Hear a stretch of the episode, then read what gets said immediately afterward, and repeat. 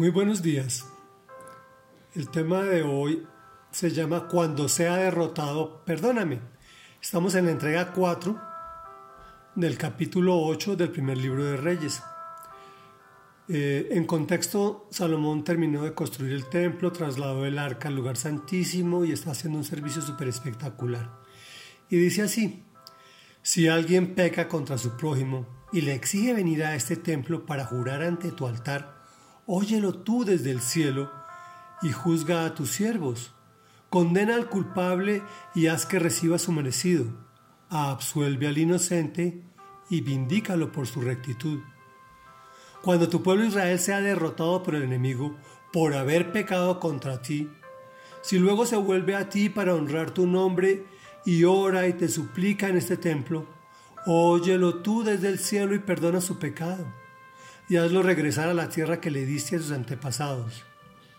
Cuando tu pueblo peque contra ti y tú lo aflijas cerrando el cielo para que no llueva, si luego ellos oran en este lugar y honran tu nombre y se arrepienten de su pecado, óyelos tú desde el cielo y perdona el pecado de tus siervos, de tu pueblo Israel.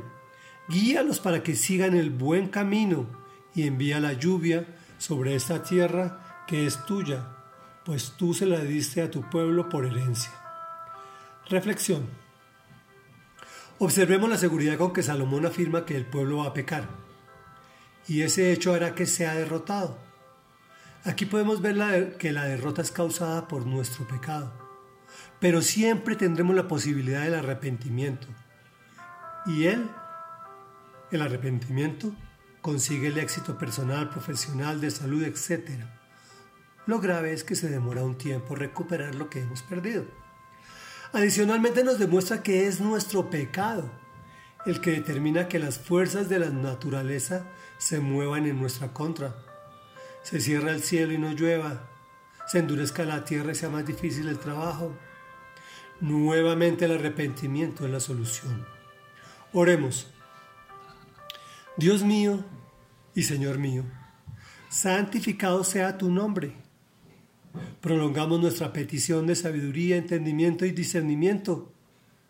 Y hoy venimos a ti solicitando tu perdón, pues queremos romper ese ciclo de pecado, clamor, arrepentimiento, restauración y nuevamente pecado.